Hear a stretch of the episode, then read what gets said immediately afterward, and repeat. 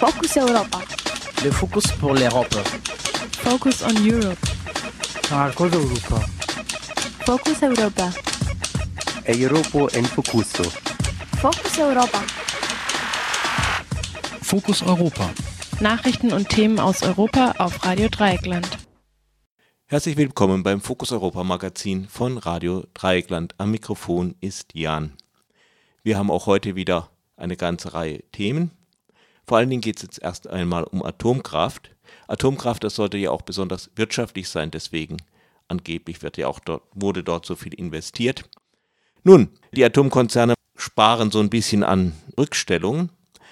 Trotzdem schreibt das AKW Leibstadt ein dickes Minus. Wie das kommt, erklärt Axel Mayer im Gespräch mit Michel von Radio Dreieckland. Axel Mayer ist vom Bund Umwelt und Naturschutz und in dem Gespräch geht es außerdem über das grenznahe französische Kernkraftwerk Fessenheim gleich hier oben am Rhein, direkt am Rheinufer.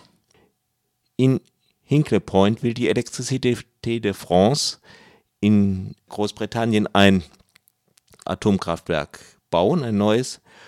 Und zwar wieder geht es um das Problem der Wirtschaftlichkeit. Doch dieses Problem lässt sich lösen, nämlich durch Subventionen. Die EU-Kommission will mit einer Ausnahmeregelung äh, Subventionen Großbritanniens für den Neubau des AKWs erlauben. Dagegen Front macht, äh, machen die Elektrizitätswerke Schönau, die in Österreich ausschließlich atomfreien Strom herstellen. Und diese haben eine Beschwerde bei der Kommission eingereicht, der man sich auch noch anschließen kann, dass sich auch viele Verbände anschließen.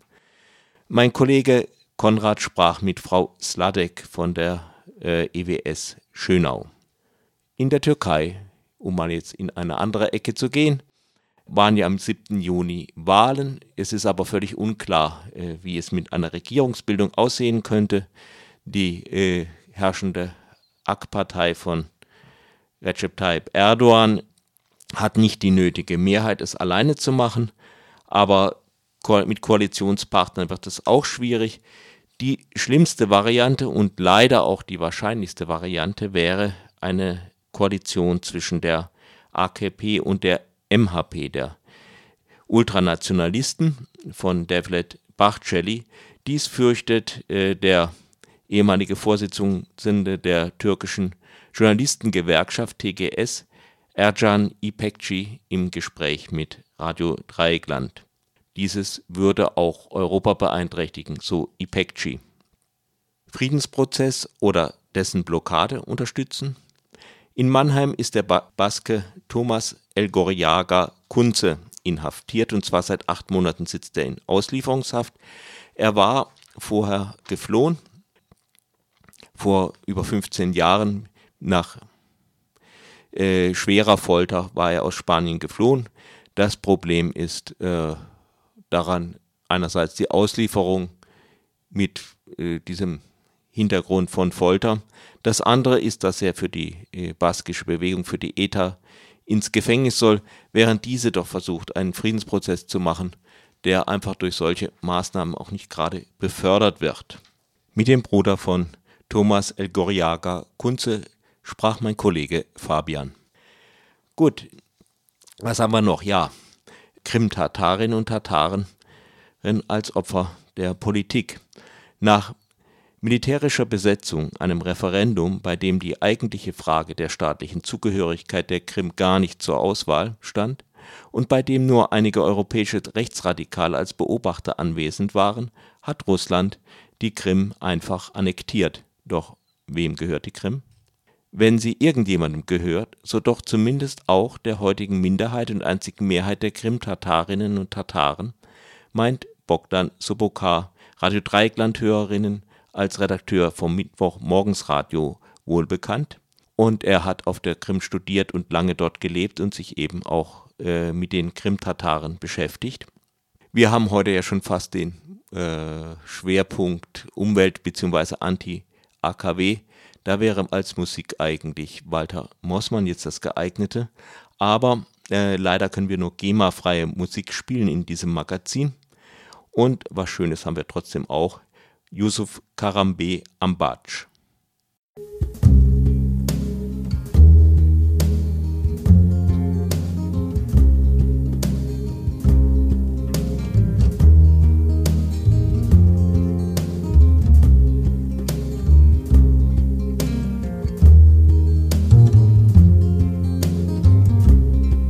yatandu ambaji ngao ibobe nge ambaji yatandu ngao ibobe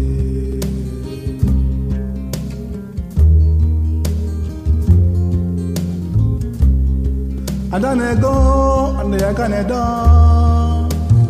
otumo ngao ibobe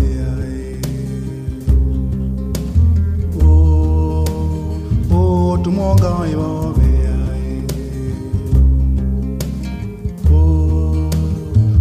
go to Moga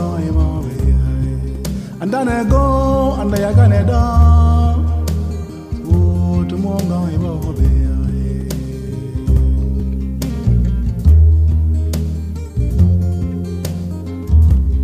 And the leg of Bing Nene.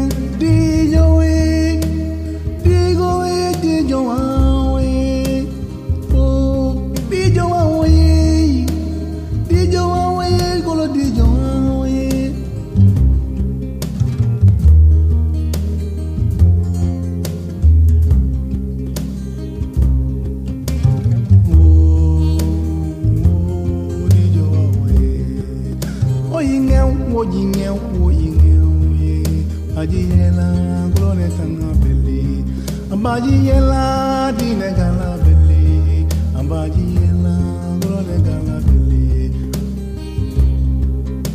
Oh oh di ne gala bili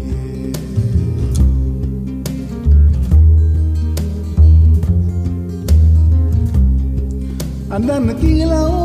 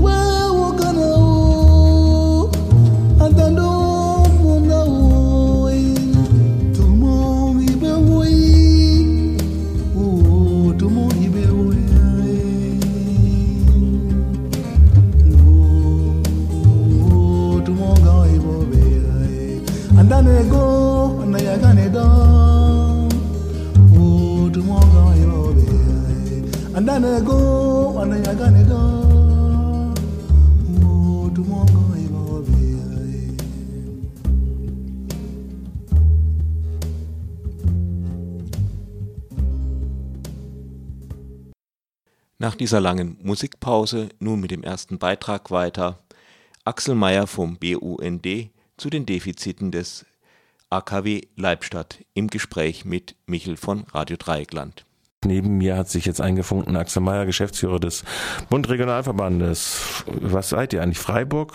Regionalverband Südlicher Oberrhein. Südlicher Oberrhein. Südlicher ja. Oberrhein. Aber nicht Hochrhein. Und wir reden, unser Thema, Gesprächsthema ist in deiner Eigenschaft als Vizepräsident der TRAS ähm, die äh, Situation des AKW Leibstadt. Neueste Meldung ist, das AKW Leibstadt hat im Jahre 2014 ein Defizit von 75,6 Millionen Schweizer Franken. Das ist jetzt im Moment, glaube ich, eins zu eins zu werden. Ja. Äh, kann man also auch als Euro ausgeben, eingefahren.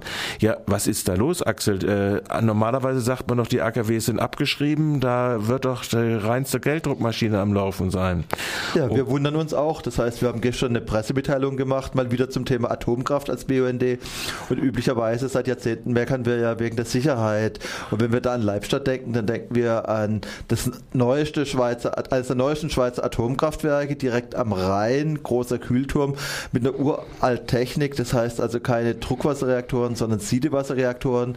Ja, und nachdem wir jahrzehntelang gemeckert haben, zu Recht und auf die Sicherheitsmängel hingewiesen haben und auf die Radioaktivität und die Krebsfälle im Normalbetrieb, kommt jetzt auf einmal auch noch die Ökonomie dazu. Das heißt, bisher, wie du gesagt hast, Atomkraftwerke, Gelddruckmaschinen, abgeschriebene Atomkraftwerke machen billigen Strom.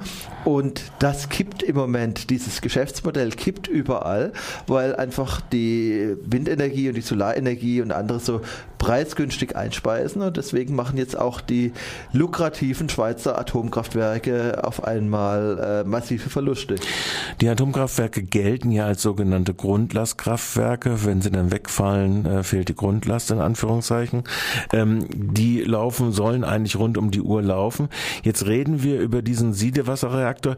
Ist das jetzt nur eine bilanztechnische Maßnahme? Wir haben einen Streit gehabt. Äh, die Anti-AKW-Bewegung der Schweiz hat dieses Thema der mangelnden Rückstellung für Atommüll ja schon lange äh, moniert, dass sie nicht in den Bilanzen ausgewiesen sei, beziehungsweise in den Bilanzen nur halb ausgewiesen seien. Über Haftungsfragen reden wir ja sowieso nicht, die sind ja oft genug gesetzlich ausgeschrieben. Ist es einfach ein Buchungstrick, der jetzt ein Defizit macht? Oder was haben eure Schweizer Kollegen in der TRAS rausgefunden? Nee, das liegt einfach daran, dass einfach die Einspei dass einfach im Moment so ungeheuer viel billiger Strom auf den Markt kommt, an den Strommärkten gehandelt wird. Was uns dann natürlich ärgert, ist, dass das bei den Verbraucherinnen und Verbrauchern nicht ankommt. Das heißt, überall erfahren wir ja, äh, die Energiewende in Deutschland macht den Strom so teuer, diese Angstkampagnen, die von allen möglichen äh, interessierten Kreisen geschürt werden. Und in Realität ist der Strom auf dem Markt zwischenzeitlich so günstig, dass er einfach der Atomstrom aus neueren Atomkraftwerken zwischenzeitlich teurer ist. Das sehen wir da im Moment gerade. Im Moment brechen ja die unterschiedlichsten Modelle zusammen. Also ich denke an das Thema Speicher. Die Schweiz hatte ja jahrzehntelang ein sehr lukratives Modell. Das heißt, die haben jahrzehntelang haben die billigen Strom gekauft, nachts aus Atomkraftwerken, aus Kohlekraftwerken, haben ihre Pumpspeicherbecken damit gefüllt und in der Mittagszeit so zwischen elf und zwei haben sie dann eingespeist und haben da ein Schweinegeld dafür bekommen. Auch dieses Modell ist die letzten Jahre zusammengebrochen, hat einfach damit zu tun, dass der in Anführungszeichen teure äh, Solarstrom äh, im Moment strompreissenkend wirkt. Das heißt, zwischen 11 und 3 äh, Scheint die Sonne- scheint, scheint die Sonne in Österreich und Deutschland und dann speisen wir im Prinzip äh, ein und, und deswegen ist auch dieses Geschäftsmodell zusammengebrochen. Und jetzt natürlich unsere Schizophrenie. Wir freuen uns, dass Atomkraftwerke sich auch ökonomisch nicht mehr lohnen, weil wenn irgendwas in der Schweiz verstanden wird, in der reichen Schweiz, dann natürlich das Argument mit der Kohle, also dass, dass einfach die Dinger keinen kein Gewinn mehr bringen. Wir freuen uns, dass sie keinen Gewinn mehr bringen, diese äh, Radioaktiv Radioaktivitätsschleudern. Und auf der anderen Seite sehen wir natürlich, wenn die keinen Gewinn mehr machen, äh, dann kommt die Entsorgung, dann kommen diese ganzen Folgekosten, Abrisskosten möglicherweise auf die Verbraucherinnen und Verbraucher zu, weil dann die Rücklagen nicht reichen. Ja, das ist nämlich ein ganz interessantes Phänomen. Auf der anderen Seite müssten wir ja dann sagen, wenn wir nochmal an unsere Perlenkette hier denken, äh, gehen wir einfach an das uns näher liegende äh, Fessenheim hinein. Da war ja jetzt lange die Forderung der Nachrüstung. Es ist ja in Anführungszeichen nachgerüstet worden. Über die Qualität dieser Nachrüstung kann man sich streiten. Äh, jetzt müsste, wie sieht's denn da? Äh, gibt's da auch Daten? Äh, tauscht man sich in Tras darüber auch aus? Man tauscht sich darüber aus und da ist natürlich so, dass man auf der einen Seite sagt, wenn diese Dinger laufen und wir kriegen sie nicht abgestellt, dann müssen sie so sicher als möglich sein.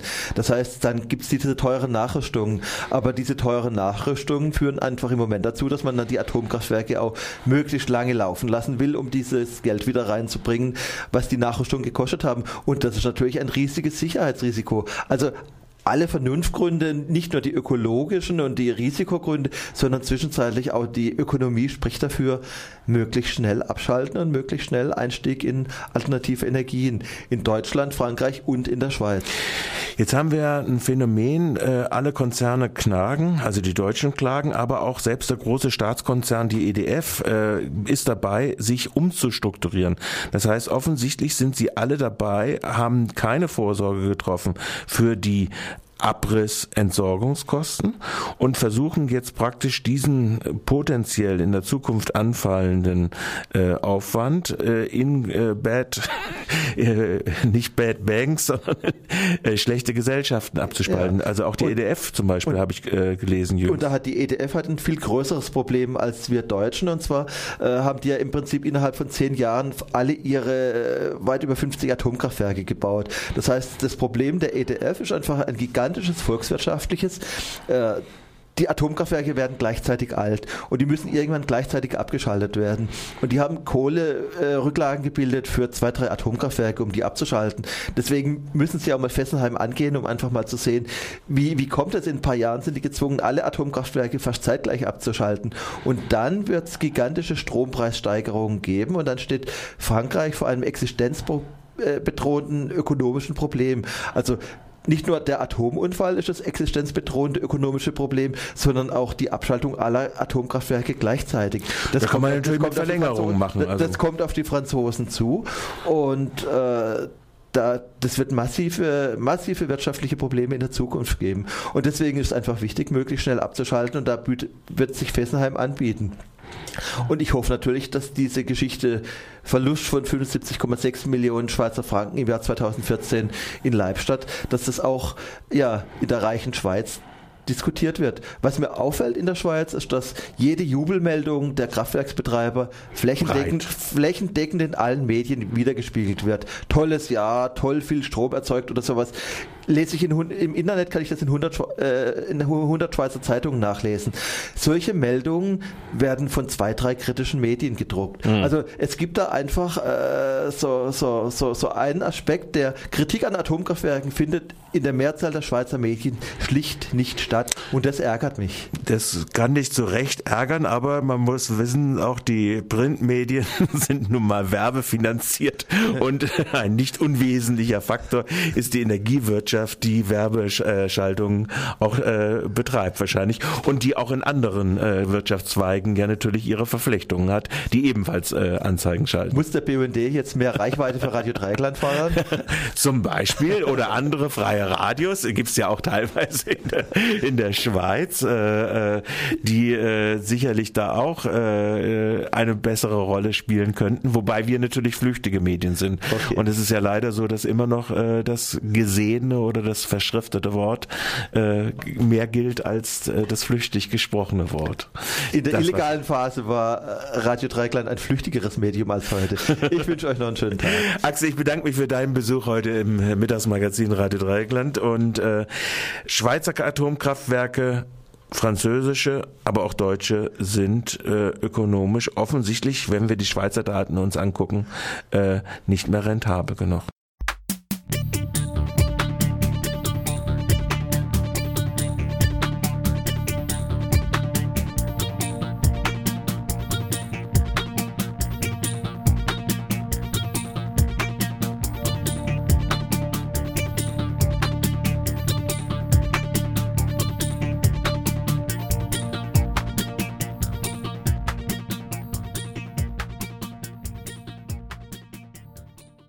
Und noch einmal Atom. Die Schönauer Stromrebellinnen beschweren sich über die Subventionserlaubnis der EU-Kommission für das geplante AKW Hinkley Point in Großbritannien der Electricité de France. Hinkley Point liegt in England und da möchte man lieber nicht Urlaub machen oder gerade jetzt Urlaub machen, weil in Hinkley Point, der wird gebaut, kein Hotel, sondern mal wieder ist in Planung ein Atomkraftwerk, sprich ein AKW. Ich bin jetzt verbunden mit Frau Schladek aus Schönau. Servus. Hallo, guten Tag. Ihr in Schönau habt kein Problem mit AKWs, ihr stellt Naturstrom her und ihr protestiert. Warum? Äh, weil das eine Blaupause für ganz Europa werden könnte, äh, weil dieses äh, Atomkraftwerk massiv mit Subventionen unterstützt wird. Die Atomtechnologie ist 60 Jahre lang auf dem Markt, ist heute noch nicht wirtschaftlich nach 60 Jahren und deswegen soll sie nun massive Subventionen bekommen und das ist mit so vielem nicht vereinbar, zum Beispiel nicht mit der Energiepolitik der EU, die eindeutig auf erneuerbare Energien setzt, aber äh, wie gesagt auch nicht damit, äh, dass man eine veraltete Technologie, die heute noch nicht wirtschaftlich ist, unterstützt mit all den Gefahren, die die Atomenergie ja hat. Und das sind nicht wenig Unterstützungen, denn das neue AKW Hinkley Point C in Großbritannien soll 35 Jahre lang eine Vergütung erhalten, eine, eine festgeschriebene Vergütung von zwischen 11 und 12 Cent pro Kilowattstunde. Das ist gigantisch viel, plus einem jährlichen Inflationsausgleich, sodass nach 35 Jahren der Strompreis etwa 35 Cent, also nur für die Produktion des Stroms beträgt. Außerdem soll es noch 20 Milliarden äh, Bürgschaften geben für, für diese Anlage und alle möglichen weiteren Vergünstigungen. Äh, und das ist mit dem EU-Recht für äh, überhaupt nicht vereinbar und deswegen wehren wir uns dagegen, deswegen klagt Österreich. Äh, wir wollen diese Klage mit unserer Beschwerde, mit unserer Massenbeschwerde unterstützen, sodass der EU-Kommission klar wird, es ist nicht nur das Land Österreich, was sich dagegen wehrt, sondern es sind auch die Bürger, äh, die deutschen Bürger, wobei es nicht nur die deutschen Bürger sind, weil unserer Beschwerde haben sich äh, zum Beispiel Friends of the Earth in Großbritannien angeschlossen, aber auch Umweltschutzorganisationen aus äh, Frankreich und anderen Ländern. Insgesamt sind es 30 Umweltschutzorganisationen, die bei der Beschwerde mitmachen. Wo hat denn England da den ja den Fuß reingekriegt, beziehungsweise wie wollen Sie das Ganze drehen? Es gibt ja hier, haben Sie gerade eben gesagt, diese europäische Politik, die eher so ein bisschen grün eingefärbt ist, aber es gibt natürlich auch noch alte, alte Verträge. Ich denke hier an Euratom und irgendwie dieser alte Vertrag tut mit den neuen Verträgen beziehungsweise mit den neuen Absichten und Rechten hier irgendwie sich gegenseitig beißen. Äh, mhm. Wo ist denn da, äh, ja, wo ist denn da die Chance gewesen für England? Nee, das stimmt, das stimmt insofern nicht, weil gerade in dem Euratom-Vertrag auch drinsteht, äh, dass keine Atomkraftwerke durch Subventionen gefördert werden sollen. Insofern äh, ist, ist das gar nicht richtig, wenn man sagt, das beißt sich. Ähm, wie die Engländer das am Ende fertig bekommen haben, das weiß ich natürlich nicht, denn sowas wird ja hinter geschlossenen Türen verhandelt. Ich kann nur vermuten, äh, dass es da mal wieder äh, ja die die Briten einfach Druck ausgeübt haben, weil äh, sie drohen ja ständig mit dem Austritt aus der EU und wahrscheinlich hat hat auch hier das eine Rolle gespielt. Aber wie gesagt, ich kann es nur vermuten. Äh, ich weiß es nicht, aber Tatsache ist, dass die EU-Kommission es zunächst abgelehnt hatte und es dann Monate später äh, dann doch genehmigt hat, dass diese Beihilfen gewährt werden, äh, mit der Begründung, die Briten hätten sehr große Veränderungen in ihrem Antrag gemacht, was aber wirklich nicht richtig ist, denn die Veränderung war zum Beispiel, dass sie äh, 20 statt 20 Milliarden jetzt nur noch 19 Milliarden wollten. Aber ich glaube, das kann man nicht als wirklich grundlegende Veränderung bezeichnen. Ähm, es ist eigentlich vollkommen unverständlich. Es wird begründet mit einem Marktversagen. Also die EU-Kommission könne solche äh, Ausnahmegenehmigungen erteilen, wenn ein Marktversagen vorläge.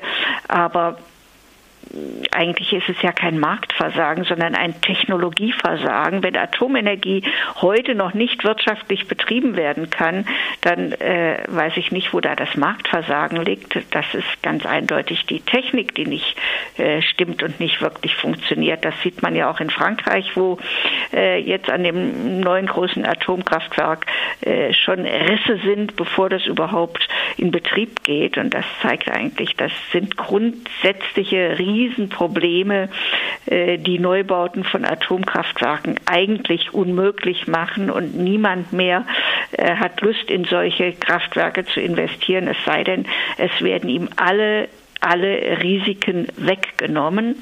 So und das ist eigentlich nicht einsehbar. Wir haben ja genug Alternativen mit den erneuerbaren Energien. Die sind sogar günstiger, die schaffen mehr Arbeitsplätze, äh, die sind besser fürs Klima wie die Atomenergie, weil wenn man den ganzen ähm, die ganze Produktions- oder na, wie, wie sagt man da, den ganzen Prozess betrachtet, erzeugt Atomenergie ja durchaus auch äh, Klimagase und nicht wenig, mehr als Windenergie, mehr als Wasserkraft. Äh, insofern äh, stimmt noch nicht mal das, dass Atomenergie gut fürs Klima sei. Also es gibt eigentlich überhaupt keinen Grund für neue Atomkraftwerke. Es sei denn, und das ist natürlich auch eine Vermutung, äh, die man haben könnte, dass dabei auch militärische Überlegungen eine Rolle spielen. Wer subventioniert jetzt dann Hinkle Point? Das heißt, äh, machen das die Engländer selber oder wie viel, wie viel fließt denn da aus der EU rein? Nein, nein, das machen die Engländer selber, aber die EU bestimmt darüber, ob ein Land äh, solche Subventionen überhaupt machen darf. Das heißt, also, eigentlich ist das verboten und äh, hier wurde eine Ausnahmegenehmigung erteilt. Also das heißt, wenn die Europäer äh, den Engländern erhalten bleiben, das heißt, sich die Europäer nicht von den Engländern abwenden, ich weiß, ich weiß, ich weiß genau umgekehrt, aber äh, dann haben wir hier halt eben auch mit ein Problem. Jetzt, äh, ihr habt euch diesem Aufruf angeschlossen, das heißt der offiziellen Beschwerde. Nee, wir haben die offizielle Beschwerde gemacht. Mhm. Also wir haben die von einer Juristin ausarbeiten lassen, weil das ist klar, das äh, muss schon sehr äh, detailliert auch argumentiert werden, auch juristisch argumentiert werden. Und das haben wir natürlich von einer Fachanwältin machen lassen, haben das an die EU-Kommission geschickt, aber haben gleichzeitig die Bürger aufgerufen, sich einfach dieser Beschwerde anzuschließen, damit die EU-Kommission einfach sieht, das sind nicht nur die Elektrizitätswerke Schönau, sondern das sind eben ganz, ganz viele Bürger, inzwischen, wie gesagt, 171.000, ganz viele Umweltorganisationen, die sich dieser Beschwerde anschließen und damit auch die Klage äh, Österreichs von dieser Seite her flankieren. Wo kann man sich da noch anschließen und bis wann? Ähm, wir wollen die Beschwerde, sage ich mal, irgendwann nach bis Mitte Juli Mitte, Ende Juli bei der EU-Kommission abgeben. Ähm, anschließend kann man sich bei uns über das Internet www.ews schönau mit oe.de. Äh, da ist gleich auf der Startseite ist die Kampagne. Äh, man kann das dann ausfüllen und äh, wir drucken das dann aus. Also es ist nicht so, dass man einfach unterschreibt, sondern jeder Einzelne äh, unterschreibt ein Beschwerdeschreiben, was wir ausdrucken und dann persönlich in Brüssel medienwirksam abgeben werden. Das war Frau Schladek von EWS Schönau. Ich danke mal für dieses Gespräch.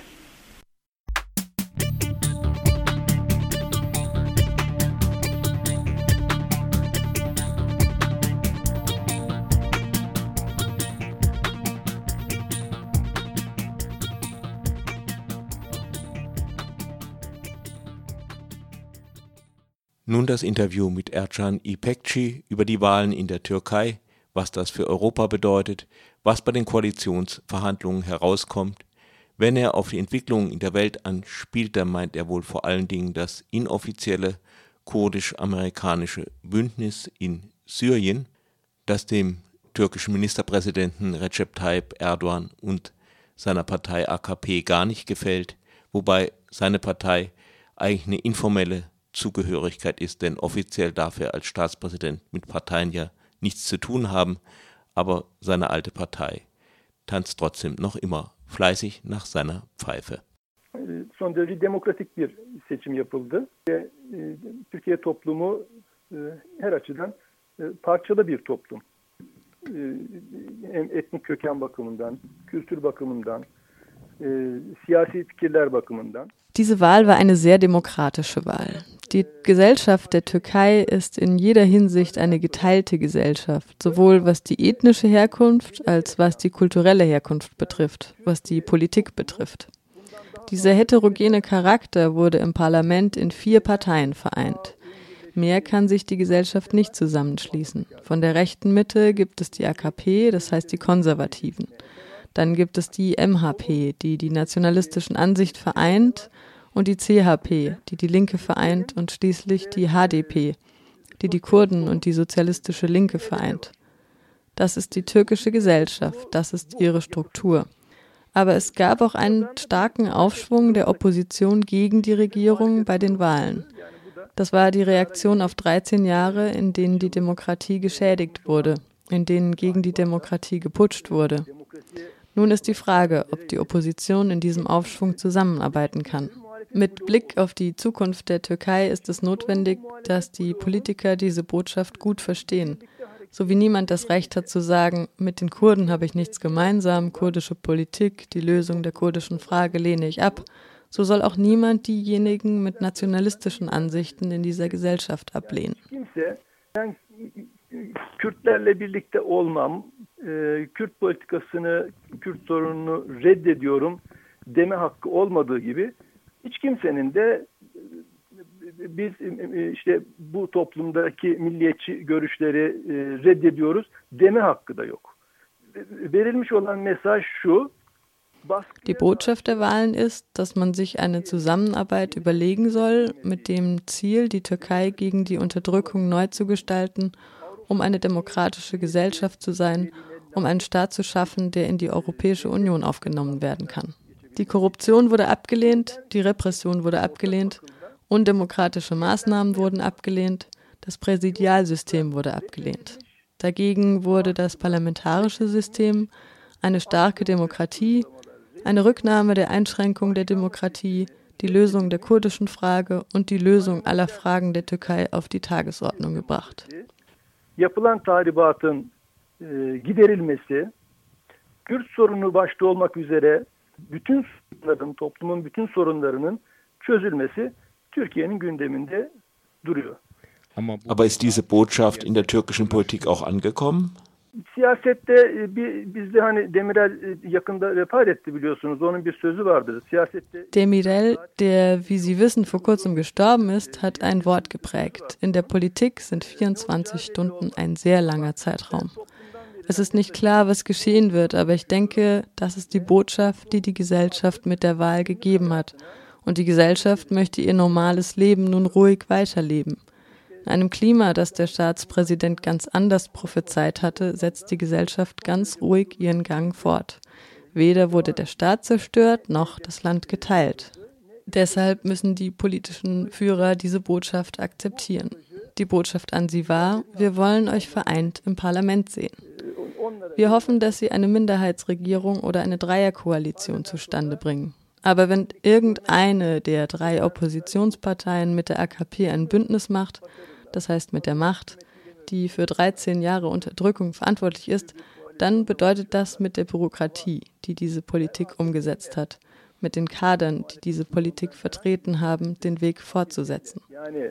Solange diese Kader nicht aus dem Staat ausscheiden, wird sich nichts ändern. Um den Staat von diesen Kadern zu reinigen, muss die Opposition zusammenarbeiten. AKP'nin bu politikalarını uygulayan bürokrasisi var. Kadroları var. O kadrolara yolunuza devam edin demektir. O kadrolar e, devlet sisteminden e, tasfiye edilmediği müddetçe bir şey düzelmez. Kadroların, o bürokratik yapının e, tasfiye edilebilmesi için muhalefet bloğunun hep birlikte hareket etmesi gerekiyor. Nun wollen die nationalistische MHP und die kurdische HDP zusammen keine Koalition eingehen. Andererseits erweckt die AKP den Eindruck, als wolle sie einem Koalitionspartner keine guten Konditionen zugestehen. Deshalb kann es sein, dass es im Herbst Neuwahlen gibt. Was könnte dabei herauskommen? Yani e, MHP bunu daha önce de yaptı. Yani Devlet Bahçeli 2002 yılında da e, aynı şeyi yaptı. E, o zaman da bir üçlü koalisyon e, vardı. Çok ağır bir ekonomik krizin arkasından. Die MHP hat das früher schon ähnlich gemacht. Ihr Parteiführer Devlet Bahçeli hat im Jahr 2002 das Gleiche gemacht. Nach einer sehr schweren ökonomischen Krise wurde eine strenge Austeritätspolitik angewendet. Viele Leute verloren ihren Arbeitsplatz. Das war die Zeit, als Kemal Derwisch begann, die Wirtschaftspolitik zu leiten. In einem solchen Umfeld hat Devlet Bahçeli den 7. November als Datum für Neuwahlen genannt. Das hat er, wenn ich mich richtig erinnere, bereits im Juni gesagt. Er hat sich nicht davon abbringen lassen. Im Ergebnis sind dann alle Regierungsparteien nicht mehr ins Parlament gekommen und das hat der AKP-Diktatur den Weg geöffnet.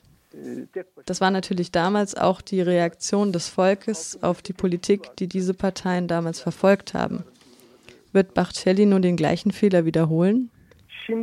Vorhin, als ich meine Analyse begonnen habe, habe ich gesagt, dass sich die heterogene Gesellschaft der Türkei nicht weiter zusammenschließen kann, als es in diesen vier Parteien geschehen ist. Sie kann sich aber weiter aufteilen. Denn jede dieser vier Parteien ist in sich schon eine Koalition. Das Volk hat sich wegen der 10%-Hürde für den Einzug ins Parlament auf diese Parteien konzentriert. Wäre die Hürde bei 0%, würde jeder seine eigene Partei, die Partei, die seinem Denken am meisten angemessen ist, wählen. Und das wären kleinere Parteien. Deswegen kann sich die Gesellschaft der Türkei nicht noch weiter unter dem Dach einer Partei konzentrieren. Nun ist sie unter vier Ideen vereinigt und die jeweiligen Parteien sind im Parlament. Wenn eine Neuwahl gemacht wird, wird kein anderes Bild dabei herauskommen. Das muss man bedenken, wenn man einen Aufruf zu Neuwahlen macht. Was ich sagen möchte, ist Folgendes. Die MHP ist gezwungen zu bemerken, dass sich die Welt geändert hat. Sie kann ihre nationalistischen Ideen vertreten, aber die Entwicklung im geografischen Umfeld der Türkei, die Entwicklungen in der ganzen Welt, das, was wir unter Demokratie verstehen, die Vertretung verschiedener Ideen, verschiedener Kulturen in einer Gesellschaft, die neuen Horizonte, die sich vor der Türkei auftun, all das muss die MHP erneut bewerten. Wenn man das bedenkt, dann kommt man zu dem Schluss, dass man nichts erreicht, wenn man die Kurden ausschließt. Das muss man gut bedenken. Sie müssen ihre Gedanken erneuern. Fikirlerin temsiliyeti, farklı kültürlerin temsiliyeti, Türkiye'nin önünde açılmış olan e, yeni ufuklar, bütün bunları e, yeniden değerlendirmesi gerekiyor. Bunu yaparken Kürtleri dışlayarak e, bir yere varmak mümkün değil. Bu tahlili iyi yapması gerekiyor, iyi tartması gerekiyor. Fikirlerini bir yenilemesi gerekiyor. Onun da kendine göre. Bu iki zıt düşünce arasında uzlaşmayı e, işte CHP sağlayabilir mi? E, Kılıçdaroğlu, Kemal Kılıçdaroğlu sağlayabilir mi? göreceğiz önümüzdeki süreçte göreceğiz. Dediğim gibi yani Man wird es sehen, ob die CHP, ob Kemal Kılıçdaroğlu zwischen diesen beiden gegensätzlichen Arten zu denken eine Verbindung hinbekommt. Wie gesagt, in der Politik sind 24 Stunden eine lange Frist. Sehen wir zunächst einmal, was für eine Einigung bei der Wahl des Parlamentsvorsitzenden herauskommen wird. Welche Parteien werden sich auf einen Parlamentspräsidenten einigen? Das wird wahrscheinlich einen Hinweis auf die Zukunft geben. Aber das Gefährlichste für die Türkei wäre, wenn die konservative und die nationalistische Partei, die zusammen über 50 Prozent der Gesellschaft vertreten, eine Koalition bilden würden. Das wäre nicht nur für die Türkei sehr gefährlich. Wir haben schon lange gesagt, Erdogan ist nicht nur eine Gefahr für die Türkei, sondern auch für die Demokratie in Europa. Wenn eine solche Gefahr fest mit Nationalismus verbunden wird, dann wird uns das dunkle Tage bringen. Çok da karanlık günlere doğru bizi götürür.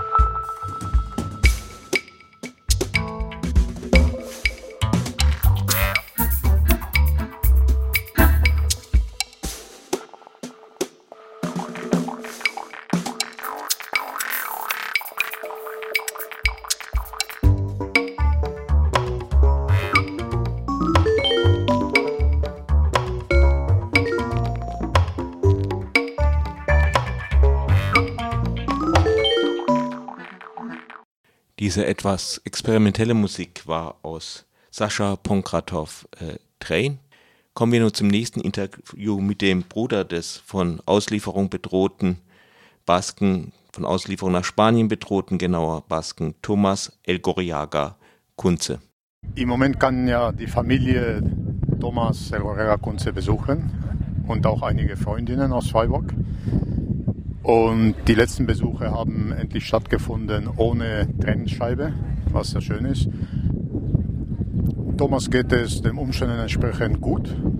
Er ist gut drauf, er ist äh, sehr wach politisch und verfolgt äh, alles, nicht nur seinen Fall, sondern generell. Aber er ist natürlich in letzter Zeit etwas besorgt, dass sich das Verfahren so lange hinzieht mit der Auslieferung. Das kann man positiv oder negativ interpretieren. Entweder will die deutsche Justiz besonders gründlich haben oder sie suchen krampfhaft nach Ausreden, um ihn doch auszuliefern. Nicht? Das kann man also so oder so sehen. Das, und das natürlich jetzt nach acht Monaten Haft, U-Haft mit natürlich sehr eingeschränkten äh, Rechten im Knast, das tut ihn langsam schon ein bisschen äh, drücken, einfach nicht von den Haftbedingungen her. Ja.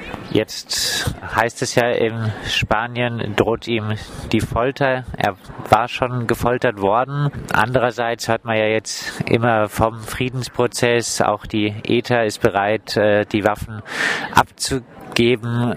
Ist die Lage im Baskenland wirklich noch so, dass ihm bei der Auslieferung nach Spanien Folter drohen würde? Nein, das direkt nicht. Erstmals geht es ja sowieso um die Auslieferung nach Frankreich.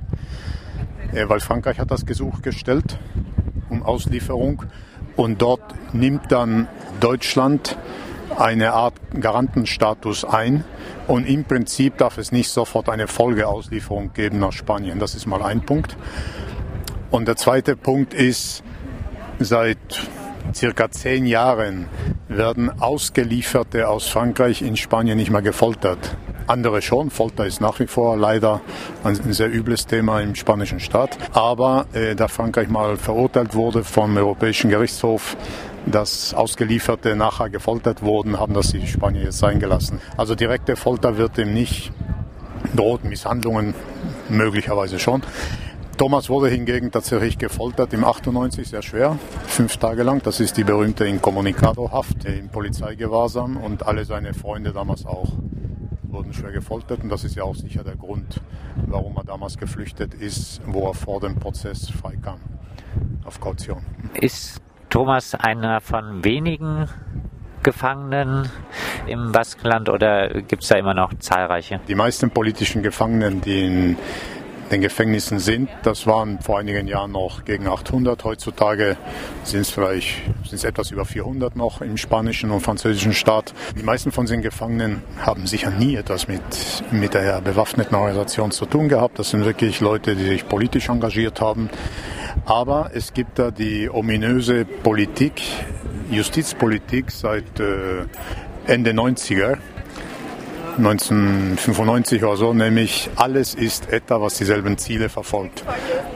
Und, unter diesem Generalverdacht sind sehr viele politische Menschen inhaftiert worden, einfach nur, weil sie dieselben Ziele verfolgen. Mein Bruder Thomas war zum Beispiel auch Gemeinderat in unserem Dorf. Das hatte natürlich schon gerade mal prädestiniert, dass auf einer schwarzen Liste ist, sicher nicht. Und ist die Frage der politischen Gefangenen bewegt äh, die, die Menschen im Baskenland weiterhin? Ja, absolut. Äh, ganz bekannt sind die großen Demos, die stattfinden immer Anfang Januar in Bilbao. Und da kommen in den letzten Jahren jedes Mal 80 bis 120.000 Leute auf die Straße. Das bei einer Gesamtbevölkerung von drei Millionen. Das ist nicht schlecht. Und äh, das ist definitiv auch dann überparteilich. Da ist nicht nur die baskische Linke, die auf die Straße geht, das ginge gar nicht. Das sind erheblich mehr Leute, die auf die Straße gehen. Und es ist ein politisches Signal. Es ist auch nicht nur ein menschenrechtliches Signal, wo es gegen die unmenschliche Gefängnispolitik geht der Regierung. Es ist auch wirklich eine, ein politisches Zeichen der ganzen Menschen gegen die Repression, gegen die äh, Bevormundung und für die Freiheit natürlich der Gefangenen auch ganz aktiv. Gegen die äh, Bevormundung für die Freiheit der Gefangenen. Ich hatte gesagt, es heißt jetzt immer vom Entspannung, vom Friedensprozess im Baskenland ist äh, die Rede.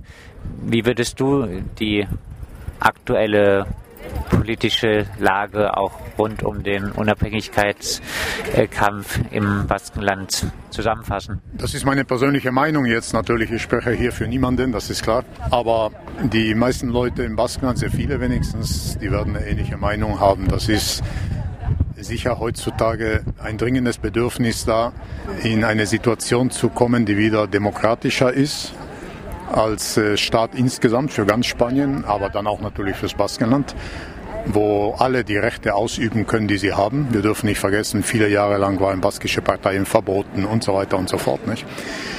Und dass man in diesem Rahmen nachher, wenn wirklich Demokratie herrscht, dass man dann nachher weiterhin für unsere Ziele, natürlich für eine pluralistische, aber deutlich progressive linke Gesellschaft kämpfen wird, natürlich mit den Mitteln, wie sie in einer normalen Gesellschaft möglich sind. Nicht? Das ist sicher ein Anliegen von sehr vielen Menschen. Und dahin zielt eigentlich auch der leider bis jetzt sehr einseitige Friedensprozess, der damit begann, dass nach vielen Diskussionen in der baskischen Linken seit 2009 und vor allem seit 2011, seit dem definitiven Waffenstillstand und äh, nach der Erklärung der ETA, dass sie keinen bewaffneten Kampf mehr ausführt, Seitdem ist vieles in Gang gekommen. Auch der Rückhalt der baskischen Linke ist deutlich größer geworden, ganz klar.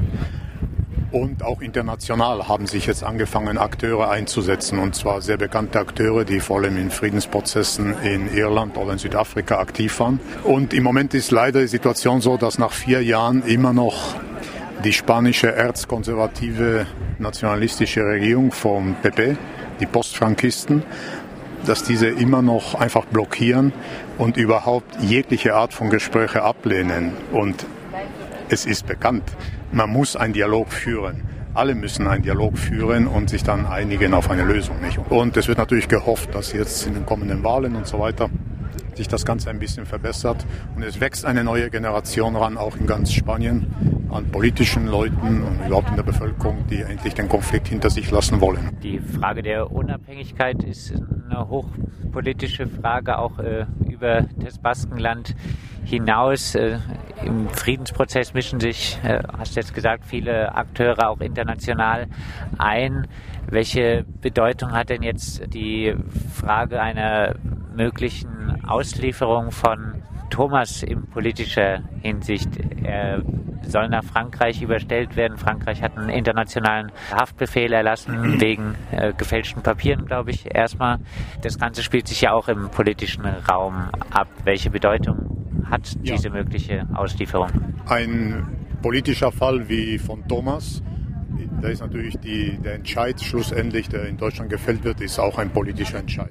Auch wenn das formell die Gerichte machen, das ist klar.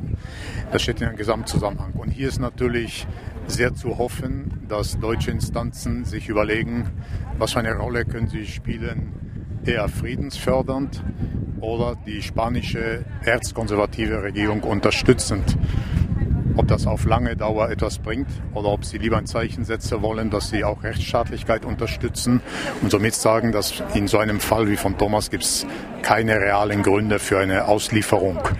Es gab ja jetzt in den letzten Monaten doch auch ein bisschen Presseberichterstattung über den Fall. Gibt es ein Verhalten der äh, deutschen Politik, vielleicht auch der baden-württembergischen äh, Politik zum Fall? Also ich denke, es gibt ein Interesse in bestimmten Kreisen in Deutschland. Und zwar einerseits am Fall Thomas aus menschenrechtlichen Gründen sicher, aber auch äh, an dem Kontext. Und das ist halt ein bis jetzt einseitiger Friedensprozess im Baskenland, im, im eigentlich ältesten noch schwellenden Konflikt in Westeuropa. Glaubst du daran, dass Thomas nicht ausgeliefert wird und vielleicht auch, dass er äh, dann doch bald wieder freikommt? Das weiß ich, dass sich das alle Freundinnen und Freunde in Freiburg wünschen, dass er wieder nach Freiburg zurückkommt aus der JVA Mannheim. Und eine reale Hoffnung haben wir alle immer. Auch Thomas hat das und auch die Freundinnen, auch die Anwälte sagen, es wäre möglich, wenn der politische Wille dazu da ist. Und äh, da hoffen wir, dass wir Thomas bald wieder hier in Freiburg begrüßen können.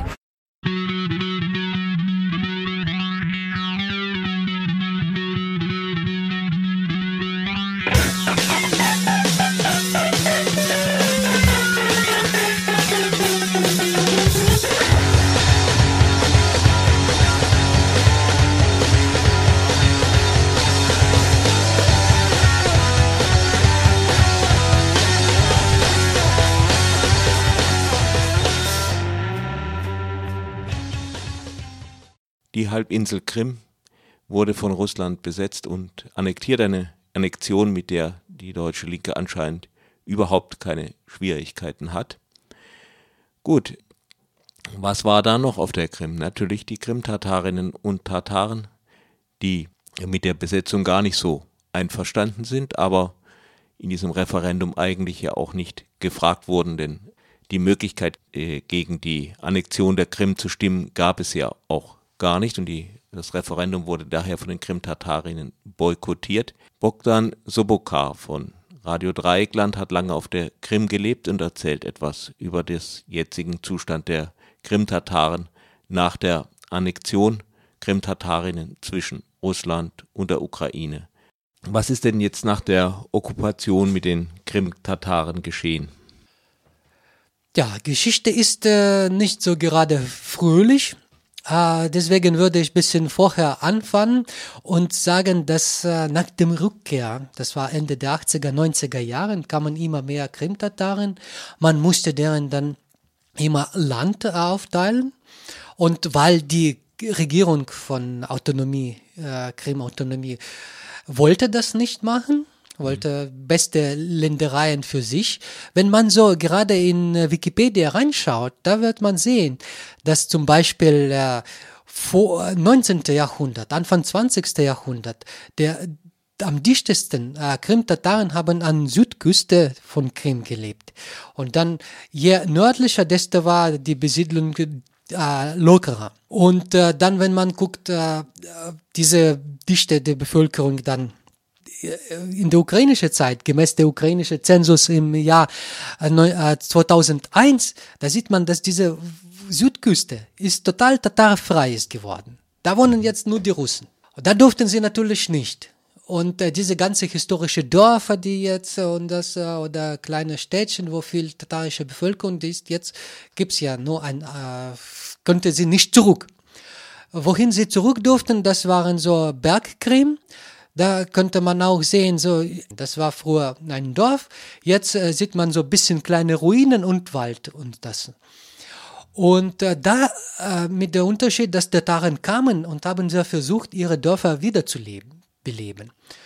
Und das war natürlich äh, mehreren äh, krimischen äh, Machthabern äh, ein Dorn im Auge. Sie haben das versucht, also sie haben das be bezeichnet als äh, eigenhändige äh, Landberaubung und sowas und haben versucht, das mit Polizeikräften äh, zu, unterbinden. Das waren die ganzen 90er Jahre und sogar nach dem, das war so ein Konflikt. Immer wieder auf die Krim, das war äh, Beteiligung, Beteiligung von Krim-Tataren mit äh, Land. Trotzdem, da kamen die Leute und man muss auch sagen, dass äh, die ganze Krim-Industrie könnte so viel Gutes leisten, nur weil die Krim-Tataren da waren. Weil ganze Lebensmittel, ganze Restaurantsbetriebe, Gaststätten, das haben die Tataren gelebt. Und das haben die Touristen egal ob Ukrainer oder Russen oder sowas, das war richtig was Besonderes auf der Krim. Das war diese krim-tatarische Küche.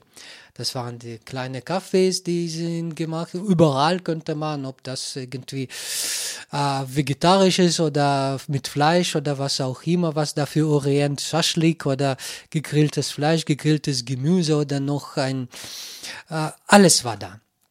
Und äh, jetzt nach der Annexion natürlich die Krim-Tataren sind diejenigen, die das äh, auch leiden darüber, weil sie haben so viel für diese Krim-Touristen äh, gemacht und jetzt äh, können sie das nicht natürlich machen. Ne? Und die Familien weil keine sind Touristen mehr keine kommen. Touristen mehr kommen. Ja. Und was die, die, die kommen, die Russen, die sind ja nicht so steinreich. Die, wenn man so äh, liest jetzt die Touristenberichte, die oder die Bevölkerung von der Krim schreibt, dass die, äh, die Touristen, die sind die Ärmsten, die da kommen. Manche Russen müssen da kommen, weil das in Russland gibt es einen Zwangsurlaub auf Krim jetzt vorgeschrieben und das werden dann ausgeteilt, dass die müssen dann. Aber das ist ja. Aber der andere Punkt ist das äh, natürlich die nationale Bewegung von Krim-Tataren.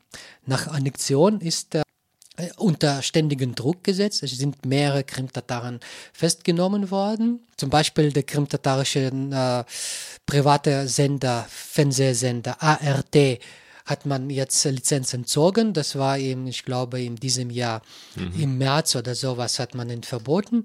Eine gute Nachricht, dass die äh, Journalisten sind aus dem Krim ausgereist und jetzt senden sie aus Kiew und das auch auf Krim-Tatarisch. Und das sind seit, ich glaube, letzte Woche haben sie das äh, über Satellit und äh, über Internet kann man so diesen Kanal wiedersehen, anschauen. ART, Krim. Und äh, ja, die Russen versuchen, dass äh, die nationale Bewegung, das Medjlis von äh, krim-tatarischen äh, Volk dann zu spalten. Das heißt, äh, sie suchen äh, Kollaboratoren und äh, einige Quislings findet man äh, immer halt. Ne? Es gibt auch solche, die äh, sind, äh, aber man muss auch sagen, dass äh, die meisten von Krim-Tataren sind äh, nicht zufrieden und äh, die stehen nicht auf der Seite der Okkupationskräfte und auf der Seite Russland.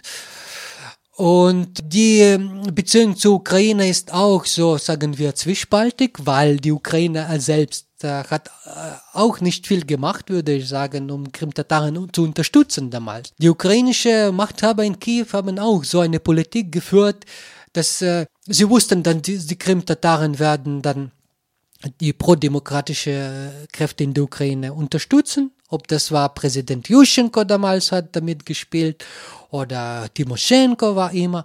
Sie haben dann, äh, weil Krim selbst war sehr pro-russisch mehrheitlich und haben dann immer für solche Typen wie abgesetzte Präsident Janukowitsch gestimmt oder noch schlimmer.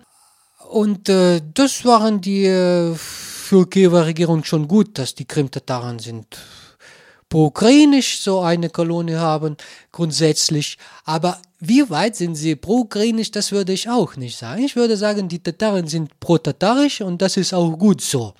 Und wenn die ukrainische Regierung will da mit Tataren das welche Abkommens machen, dann äh, dürfen sie auch tun. Aber sie müssen dann auch klarstellen, was die Tataren dann bekommen, nachdem Krim zurück zur Ukraine kommen wird oder wann das passiert, dann, äh, ich würde sagen, die Krim-Tataren sollen dann die am meisten profitierende Bevölkerungsgruppe davon werden. Und sie sollen dann sich als Bevölkerungsgruppe schon aufgewertet werden bis äh, nationale Autonomie, krimtatarische nationale Autonomie. Ob in bestimmten Gebieten von Krim oder auf dem ganzen Krimgebiet. Zum Beispiel nach der Okkupation, die Russen haben äh, offiziell gesagt, dass auf der Krim jetzt gibt es drei offizielle Sprachen. Das heißt Russisch, Krimtatarisch, Ukrainisch.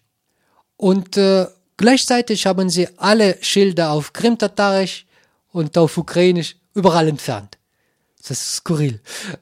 Das äh, natürlich darf nicht sein. Und äh, ich glaube, das ist so, dass äh, wenn äh, in die Krim kommt richtig äh, Recht und äh, Ordnung dann und äh, dann die Krim-Tataren müssen dann bekommen, was ihnen da zusteht als autochtone Bevölkerung von äh, dieser Halbinsel halt. Das ist so meine Meinung. Das war Fokus Europa von Radio Dreieckland. Produziert mit finanzieller Unterstützung des Europäischen Parlaments.